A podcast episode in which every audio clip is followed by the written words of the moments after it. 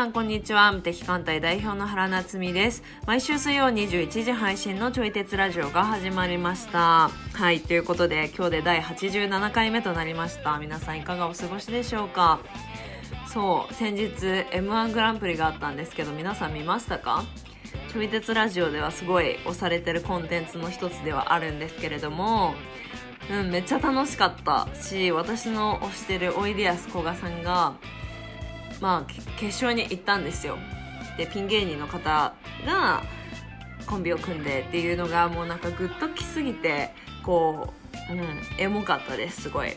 で個人的にこう m 1も大事なんですけどあのその後にいろんな人たちがいろんな視点で m 1を語るっていう、まあ、主にラジオ芸人さんのラジオだったりとかあとこうコロナで YouTube チャンネルを持った方が増えたのでその YouTube チャンネルで語られるっていうのが個人的にはめちゃくちゃ楽しみだったりします。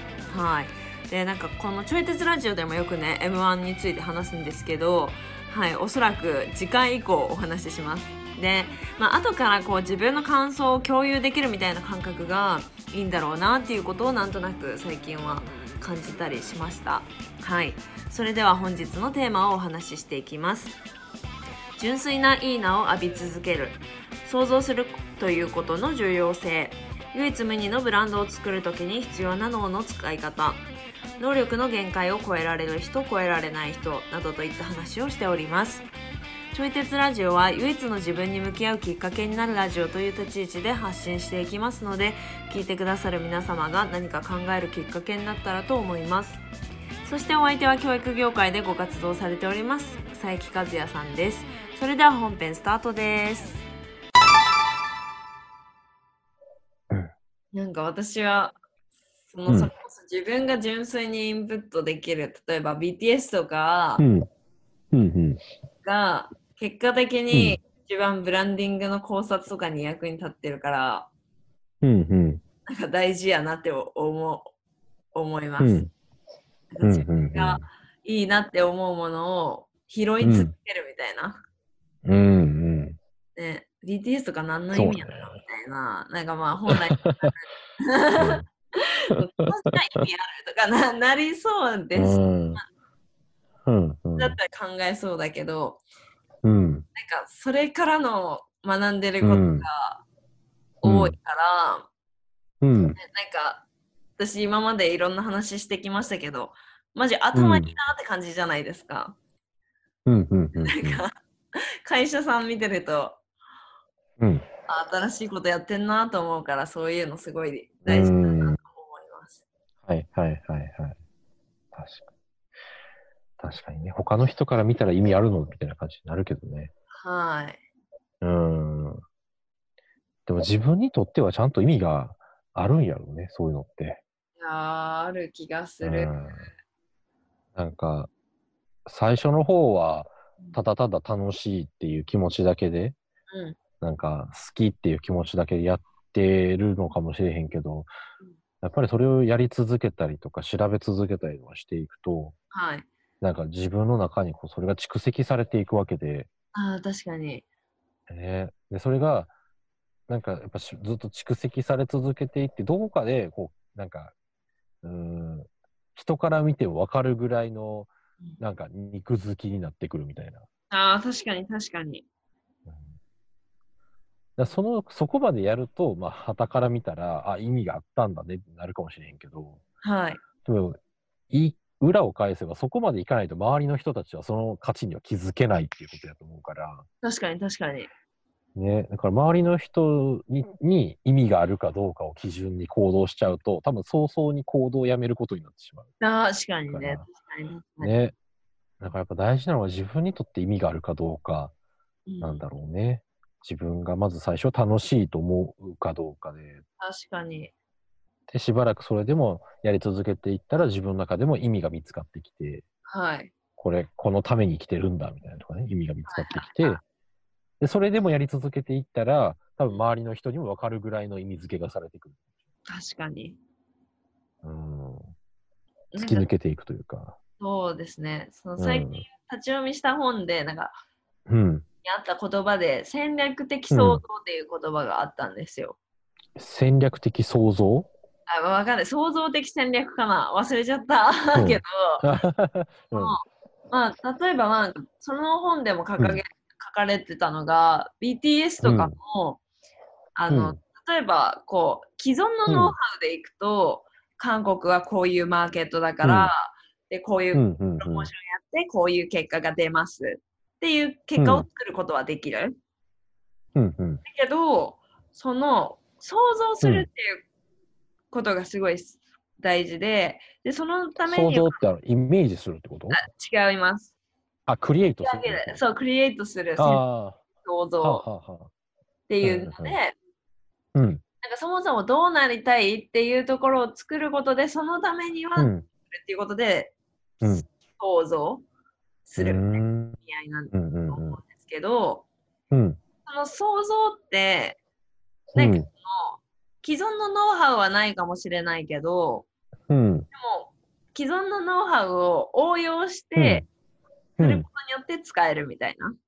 うんうんうん、え伝わります？この。うん。なんとなく。なんとなく、そうそう。なんとなく。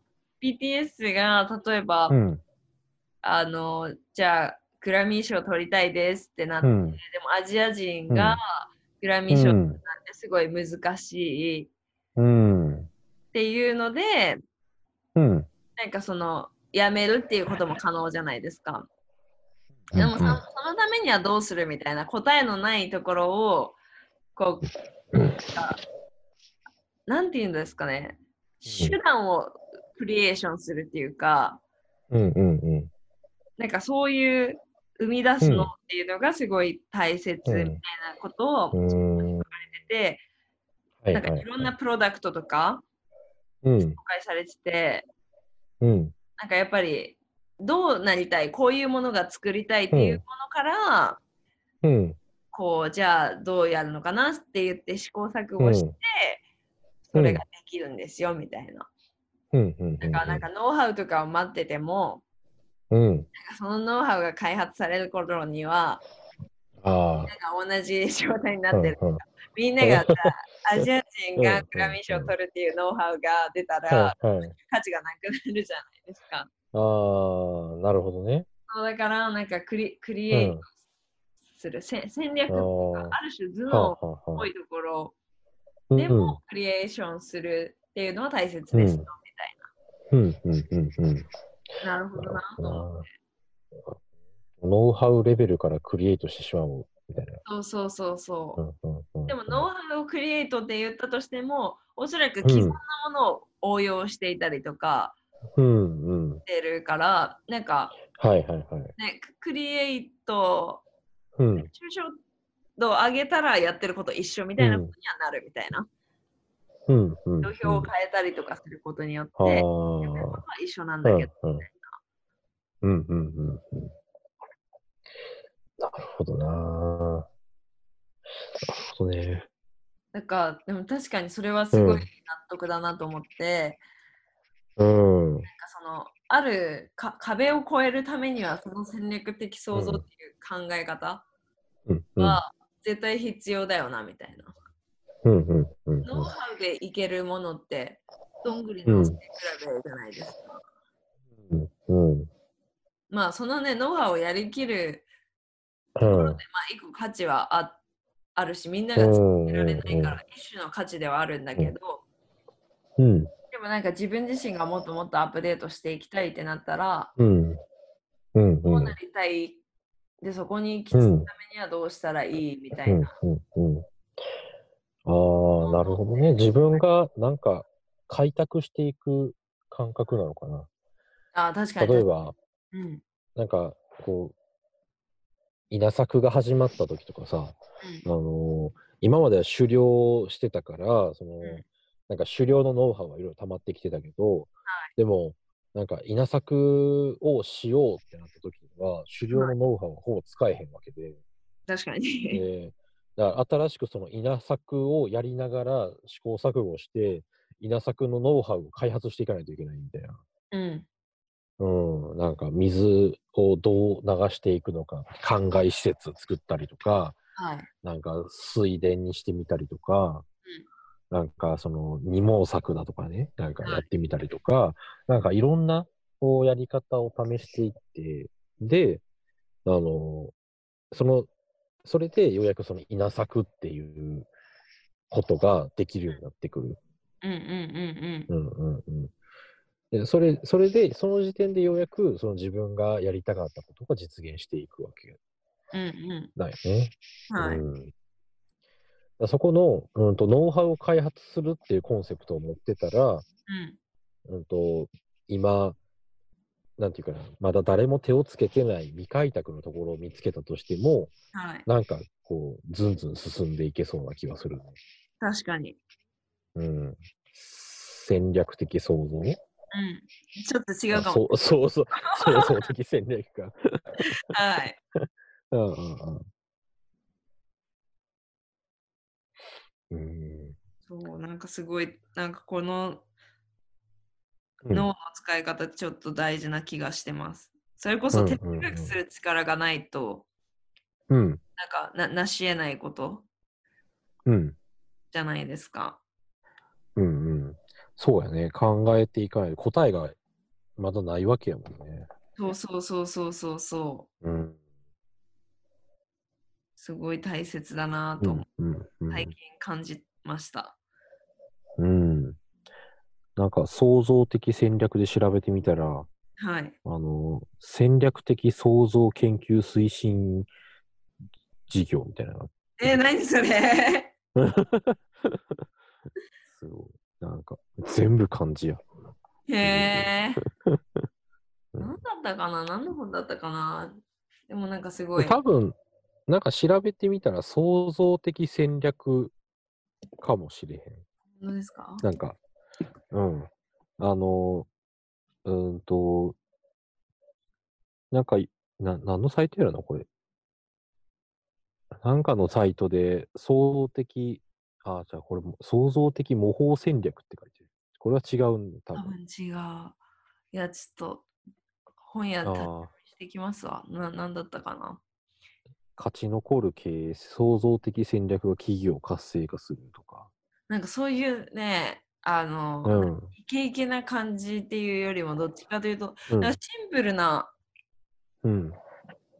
雰囲気だったんだよな。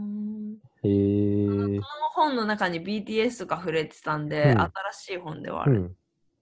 うん。うーん。あ、そういや、なんか本屋さんに BTS の本見かけた。あ、うん本当ですか？てか私あれ買いました。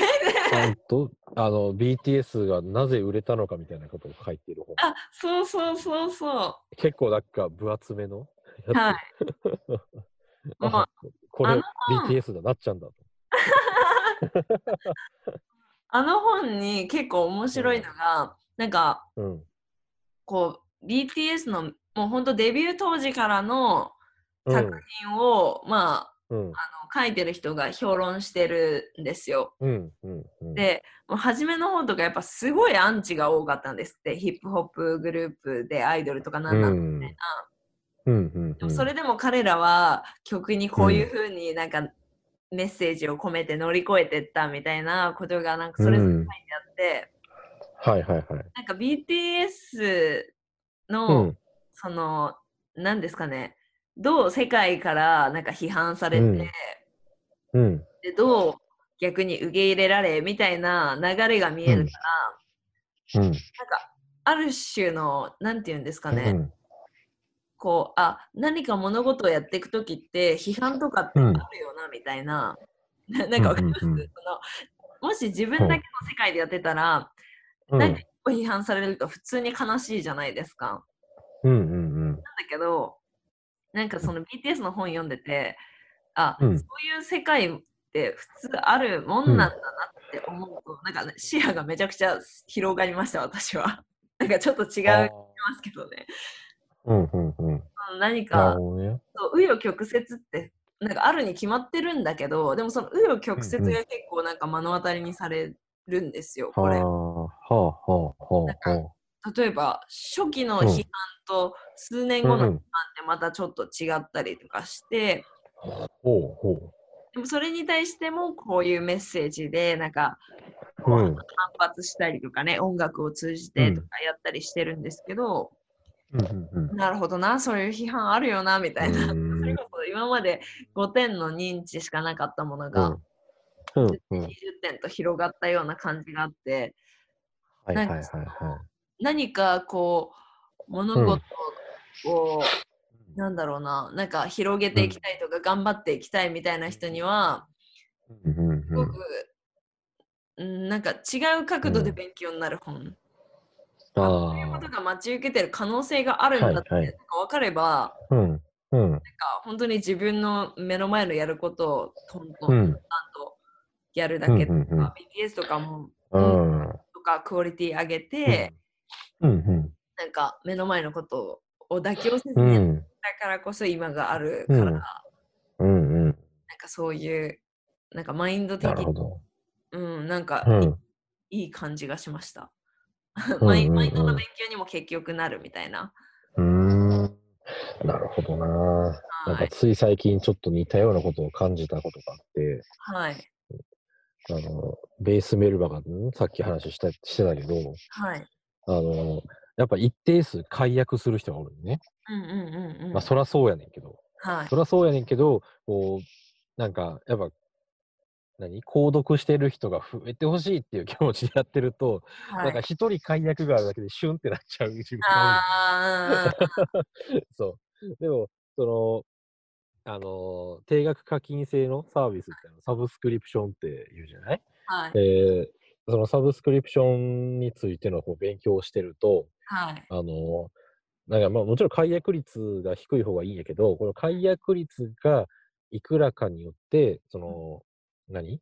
月々のこう収入が決まってくるみたいな話があって、はい、で、その、解約するのってこうあくまでこう率だから、はい、呼んでくれる人は増えれば増えるほど解約の数は増えんのよね。率だから。確かに確かに。そうそうそうそうそう。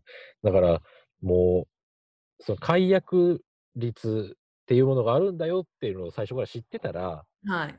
で、数が増えれば増えるほど解約数も増えるんだよってことをあれから知ってたら、なんかあんまへこまなくても済むんだなっていうこと。あ確かに確かに。最近はね。はい。そうそうそう。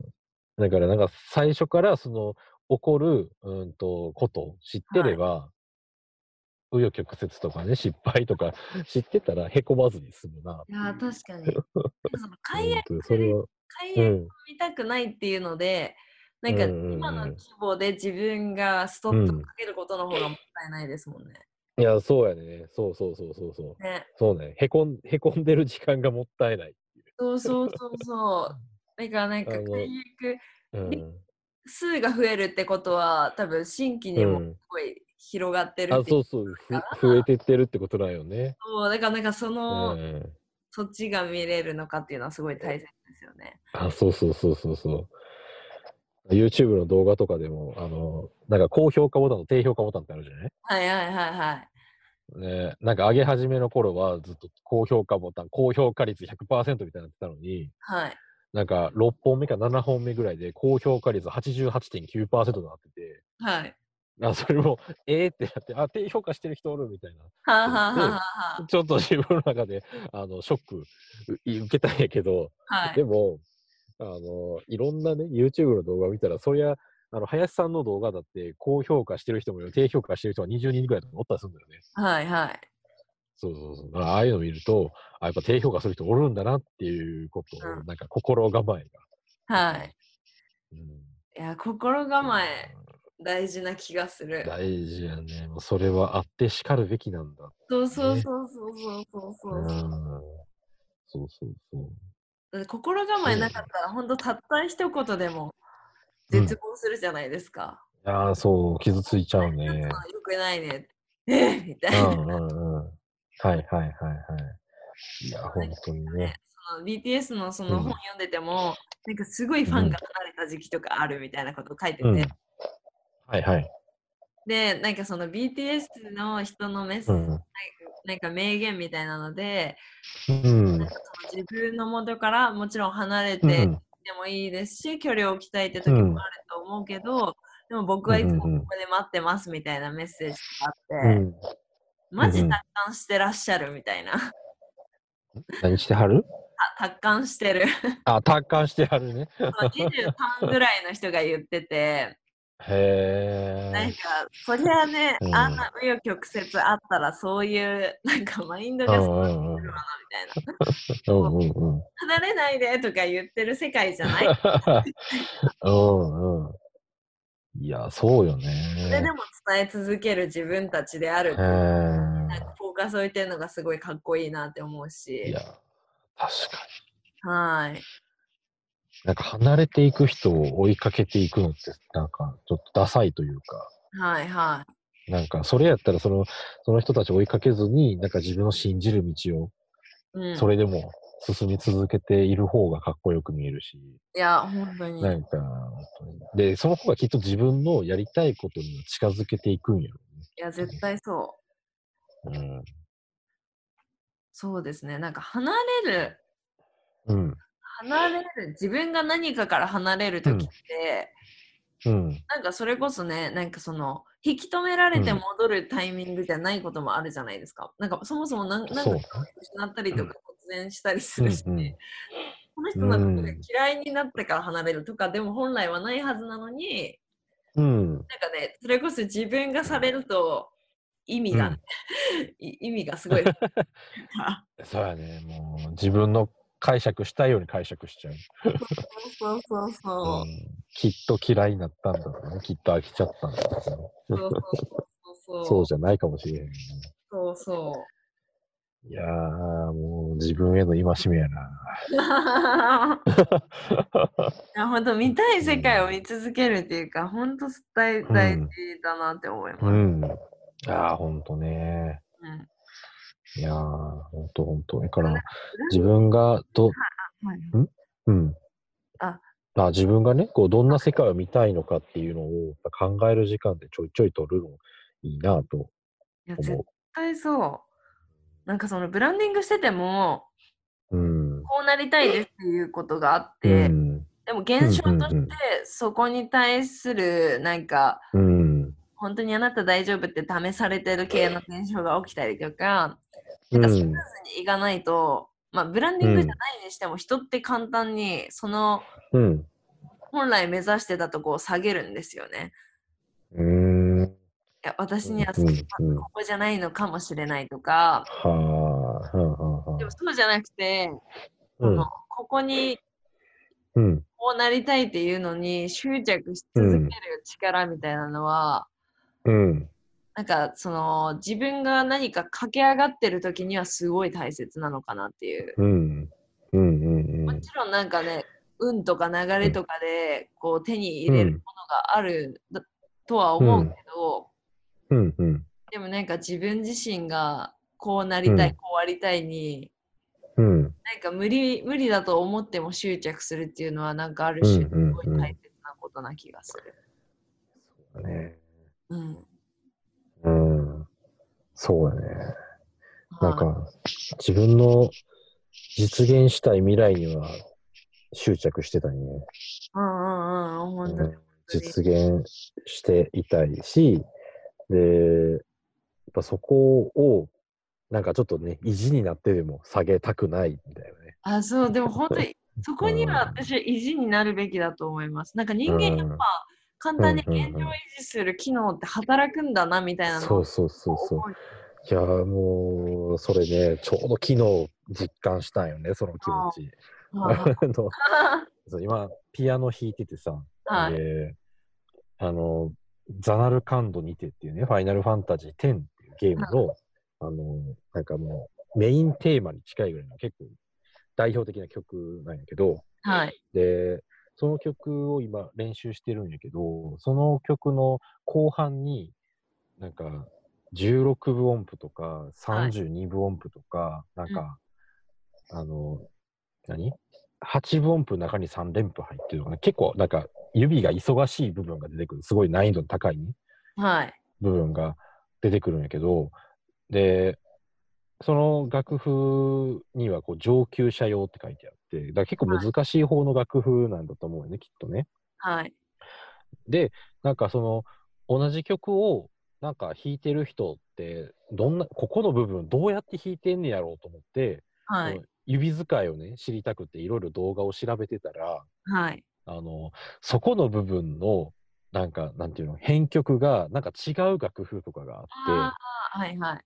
そうそうそうそう。なんか、俺の持ってるのはそういう16部とか32分音符とかある、結構速いやつなんやけど、うん。なんか他の人が弾いてるやつ聞いてたら、なんかそこが全部8分になってたりとか、うんうんうんうん、なんか、あの、全然優しい編曲になってたりするんだよね。はあ、はあははあ、そう。で、そういう動画を見たときに、ちょっとやっぱ気持ちが揺らぐの。わかるはあ、はあはあ、今の自分だったらこっちでいいんじゃないかなってやっぱ思っちゃうわけ。はい。で、せっかく今まで、なんかこうやってね、難しいのをこう一生懸命練習してきて、で、ちょっとずつ、はいあの、指がね、ついていけるようになってきたんやけど、その動画を見たときにやっぱ思っちゃったよね。はい。こっちでいいんじゃないの？みたいな、そう。いや、でも、これはあかんが、これはなんか、あの悪魔のささやきだと思って、はい、あの払い時でちゃんとこう、まずね、難しい方を練習し始めたんやけど。いいですね。うん。そうそうそう。いや、本当になんか、何？妥協案ってすぐ見つけてしまうんやなっていうそうそれ実感したんや。うんうん。いやー、本当にハードルすぐ下げちゃう。本当にね。うん。きっとやり続けたらね、乗り越えられるのに。うん。だからなんかそれこそ、こう、なりたいことをイメージしましょうねみたいなことを言われるじゃないですか、コーチングでも。はいはい。なんかそれって、こう夢を叶えるためにっていうのもそうなんですけど、うん、自分をそっちにアンカリングするためにもすごい大切だなって思いました。あそうやね。叶わないとかじゃなくて、なんか、現状ではないところに、自分の感覚、意識を持っていくっていう行為が大事なんだなって。そうやね。うん、ずっとそこに自分をつなぎ止め続けていると、はい、最初はなんか不安だったりとか違和感があったりとかするけど、はい、なんか多分住めば都というか、なんかつなぎ止められてる、そこが居心地よくなってくるんで。ほんとほんと。ねうん、ゲームやってても思うね、同じこと。うん、やっぱなんかその腕前っていうのがあるから、はい、なんかやっぱ自分はこんなもんかって思っちゃうと下の方にアンカリングされちゃうけど。ああ、確かに。そう。いや、もうちょいうまくいけるはずと思って、上の方にアンカリングしてたら、ちゃんと上がっていくもんね、腕前。ああ。そう、ちょっと時間をかければ、なんか最高記録をこう更新できたりするんだよね。はあ、はあはあははあ、うん、でそしたら、こうまた紆余曲折はあるんやけど、はい、なんかその、上がったり下がったりの波を平均したら右肩上がりになってるみたいな。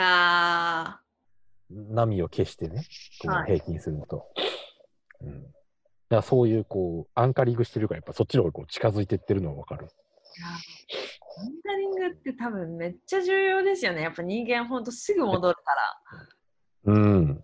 ね、ちゃんとね、そこにアンカーを下ろして、つなぎ止めておくって。うん。なんか、大事やね。イメージトレーニングって私はそのイメージをそのまま実現させるために必要なんじゃないかと思ってて、いやでもそのままのこと起こるわけねえじゃんみたいな感じで、うん、いらなくねって思ってたんですけど、はいはいはい。現状から意識を離すっていうのが目的ってなったら、めっちゃ必要ですよね。うんうん。めっちゃ必要めっちゃパワフルって思った。うんうんうん。うん、そうか、逆逆もあるんやね。なんかあの、うん、その例えばその実現したいことの、まあ、ランクが5だとするじゃない？はいはいはい。こので、そのなんか、そのまま実現するわけねえじゃんっていう時って、おそらく想定してるものって、その5を想定してたら、まあ、4とか3とかならいけるでしょみたいな想定かなって思うんやけど、でもこれ逆に5を想定してて、なんか6とか7とかをうっかり実現しちゃうこともあるんじゃないかと思ったりして。はあ、うん。なんでですか？なんか、うん、その、描いてることがそのままの形で実現するとは限らないっていう話って、うんうん、はい。あの、まあ、下がることももちろんあるけど、逆に上がる可能性も含んでるっていうことやるなと思って。確かに確かに。うん。で、なんか下がる分にはもったいないなと思うけど、はい。なんか上がる分にはいいんじゃないかと思ったりするのよね。はあ、はあはあはあ、よりクオリティが高いものをうっかり作れちゃったとか、はい。うん、なんか自分が思ってるよりもものすごいなんか売れるものを作ってしまったとか、はい。なんかそういうことも、なんか想定されるんだなと思ってね。はあ、はあはあはあはあ、うんうんうん。そのあ安価を安易下げなければね。いやー、確かに確かに確かに。うんそうそうそうそう。なんか、なんか妥協、妥協しちゃうと下がっちゃう気はするけど、そうそうそうそうそうですねう。ん。なんかそこにやっぱこだわり続けてたら、こだわり続けてもそこに届かん場合もあると思うけど、はい。でもこだわり続けてたらうっかり追い抜いちゃうことがきっとあるはず。いや、あると思う。でもそれはおろすアンカーによりますよね。例えば、鬼滅の刃みたいな感じで、うん。鬼滅の刃での例で言うと、うん。彼らは、つ作るものを超こだわったじゃないですか。うんうんうん。で、超最高なものが作れるみたいなイメトレでうんうん。超こだわり抜いて自分の、うんなんかうん。ね、最高なもの、パフォーマンスが出せるみたいなことをうん意識するのと、うんうんうん。爆発的にヒットするみたいなことを意識するのと、ああ、なるほどね。そうだから自分自身がコントロールできるものに関して、うんあの最大限をハイパフォーマンスで出せるっていう状態を、うんうんうん。メトレもし仮にしてたら、さっき言ってた和也さんのうんうん6とか7とか、ああ、なるほど、なるほど。だから、そっか。だ俺の言ってたことよりも、なんていうかな、その、ものの、なんうんと具体的なビジュアルというか、はい。を細かく再現して、うん、想像していくことで、で細部でそれをうん自分が作り込むように、はい。こう、やり続けていったら、そのイメージ通りのものも作ることができるってことか。あ、あれ？違う？ちょっと違うかも。その、あ、あ、そう違う？自分の、うん。なんですかね。うん。あもちろんそれもあると思うし、うん。うん自分自身がパフォーマンスをめちゃくちゃ発揮するっていうところに、なんかそれこそうんうん今、じゃあ3とかなんだけど、5のパフォーマンス発揮するってどういうことなんだろうなっていうことを定義して、うん。めっちゃ発揮うん。うん。うん。することによって、うん。それの、なんか判断は他他者じゃん。うん。うん。うん。うん。だから、その6とか7とかの可能性はあるけど、うん。でもなんかそのたくさんの人に見てもらうみたいなことに自分がアンカリング、まあそれも多分一個大事だとは思うんだけど、うん。たくさんのあいやでも両方大事なのかななんか自分自身のパフォーマンスを発揮するうん。うん。ことのイメトレも大事だし、なんか世間うんうんが自分のうん。なんか評価に認知してる評価よりも大きくなるっていううん想定の両方が大事。うん。うん。うん。伝わりました？今。だから自分のなんかパフォーマンスもイメージ以上に出せることってないんかな？え、私ないと思います。あ、ないかなうんなんか、けそのうん。評価がイメージ以上なことはあると思うけど、うんうんうんえ、わかんない。これも私の思い込みかも。うん。練習してるもの以上のものは出ないと思ってるかも。うん、ああ、例えばさ、なんか、こう、スポーツで、なんかまあバスケでもバレーでも練習をしてて、はい。で、なんか練習の時はできひんかったけど、こう、試合中に、なんかその、なんか会場の雰囲気とか緊張感とか、はい。なんかそういうので、なんかこう、何？フローに入るというか、ゾーンに入るというか、あー確かに。っていうのができて、練習の時には一回も成功せんかったのに、なんか試合の時にはこううまくできたみたいな、はい。みたいなことって起こるんじゃないかと思ったり。あーえー、どうなんでですね、それね、あの、俺ちょっと体験したことがあって、それ。はい。あの、合唱やってたよ、大学の時に。はい。で、あの、まあ、自分のこと音痴やと思ってるから、はい。なんていうかな、その練習中には、こう、ソロで、その合唱、あ、そうです。合唱のソロ演奏をすることになったの舞台で、ステージで。うん。で、そのソロ演奏の部分に入ると、まあなんか俺一人で歌うわけやんか。うん。そしたら、練習中には他のさ、人が聞いてて、で、まあ音程が違うとかリズムが違うとか、もうちょっとなんか響きが足りんとかなんかいろいろ言われてたよね、ずっと。はい。ずっと言われ続けてて、で、あの、最終的にその本番前のリハーサルの時ですら、あの、全然あかんやんみたいな感じで言われてしまって、だから一回も、なんか、なんか自分でもある程度は気づけてたりするんで、そうそういうのって。なんかちょっとおかしいなって。はい、で、で、なんか自分の思ってるような、あの、何パフォーマンスがこう出せてなかったんよね。うん。そう。で、なんかそうやっても、自分の中でもちょっと落胆しながら、はい、自分の能力の限界にちょっと落胆しながら、はい、でそのまんまの気持ちでもういいやと思って本番迎えたんよね。はい。で、もどうせ泣いても笑ってもこれで最後やしと思って、もう何も考えずに歌った。ただただ自分歌いたいように。はい。そう、歌ったらめちゃくちゃ気持ちよくて、で、なんか、うーん、どうなるなんか自分のことを観察してたわけじゃないから、当時は。はいはい。なんかただただ歌うのが楽しくって気持ちよくて、うん、で、なんか自分の歌声をそのお客さんに届けたいみたいなぐらいのことを思ってたから、はい。そう。で、そうやったら、うんと、なんていうかな、今まで、うん、な、できなかったことができたって言っていいのかな？なんか今までで自分が一番うまいなと思う歌い方ができたなっていうことがあった。なるほど。そう。あったのよね。だから、あの、練習、本番で練習を超えることもはい。あるなっていう。確かに。可能性としてはあるけど、それを願ってはダメって感じかですよね。あ、そうやね。まあ、そこを期待したら。としてはすごいある。あ、そうそうそうそう。けど、それ、それを待ってしまうと、ちょっと本末転倒だから。そうやね。練習の多分クオリティが下がっちゃうよね。はい。うん。いやうん。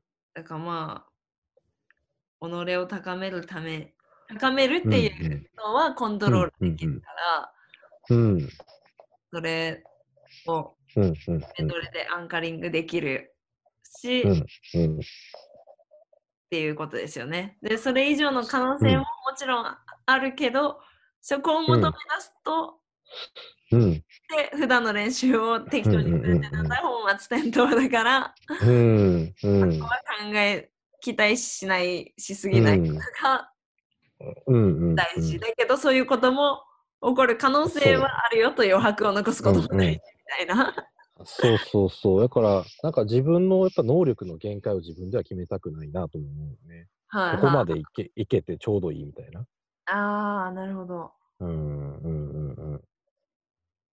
なんかね、この間きちょちょろっと聞いた話面白いなと思ったのが、はい。あのー、なんか、右脳開発教室みたいなのとかってあるじゃない？幼児教育とかで。ですか？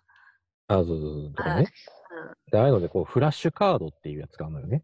あ、うんうんうん、あるじゃん。なんかこう、カードをめくっていくと、いろんな絵柄が出てきて、それを瞬間的に記憶していくみたいな。はい。っていうのがあって、で、なんかあれも一般的にいいとされるけれども、うん、で、でも、なんかそのフラッシュカードに慣れていくと、はい。あと、このフラッシュカードで、こう、めくっているスピードがあるじゃない？はいはいはいはい。だフラッシュカードができるようになったって喜ぶっていうことは、自分の能力の限界を、このフラッシュカードめくるスピードが限界なんだっていうアンカリングをしてしまうんだっていうことを言ってる人がいて。え、受ける。はい。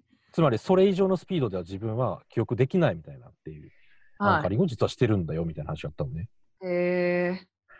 そう。だから、自分の能力の限界って、なんか、俺もそのこと言われるまで気づかんかったんやけど、はい、本当に無意識のうちに自分の能力の限界って、なんか、まあ、自分にとってすごいと思えることができた時ほど、そこに自分の能力の限界を設定してしまいがちなのかなと思う。いやー、なるほどな。そうそうそうそう。うん。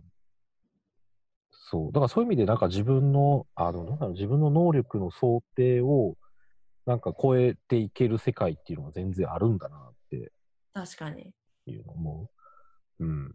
なんか私の知り合いの知り合いは、誰かができてるってことは自分もできるに決まってますよねっていうマインドセットを持ってて、ああ、はいはいはいはい。ああ、それ面白いなみたいな、すごい。はいはいはい。あの、陸上競技の10秒の壁の話と通ずるところがあるね。へえ。そう。あ誰か一人ができるようになったら、どんどんそうそうそうできるんだみたいなんでね、どんどんあの9秒台続出したっていう話。はいはいはいはいはいそうそうそう。確かに自分の能力の限界を決めないことは大切。あ、そうそうそうそう。ねえ。だからなんか自分と相手を比較するっていうことのなんか応用パターン、ね。なんか自分、今は自分できてへんかもしれへんけど、あの人ができるってことは自分もきっとできるっていう。確かに。いやでもそれ結構大事な気がする。うんうんうん。今日もいいマインドセットが手に入ったのではないでしょうか。そうだね。面白い。面白かった。今日の話も。えーでも確かにえーなんかもっとうん。アンカリングの力も使ううん。うん。うん。あでいいなって思いました。私は今自分にはあんまりそういう、うん。ねに認識がないというか、うん。うん。うん。自分よりもレベル高えなって思う人見ると絶望するみたいな感じだったから、うん。なんかね、そもそも人間それぐらいパフォーマンス出せんだよみたいな。うん。うん。そうなるの、、ねじうん、うん。当たり前よみたいな。そうだね。うんうん。うん。うん。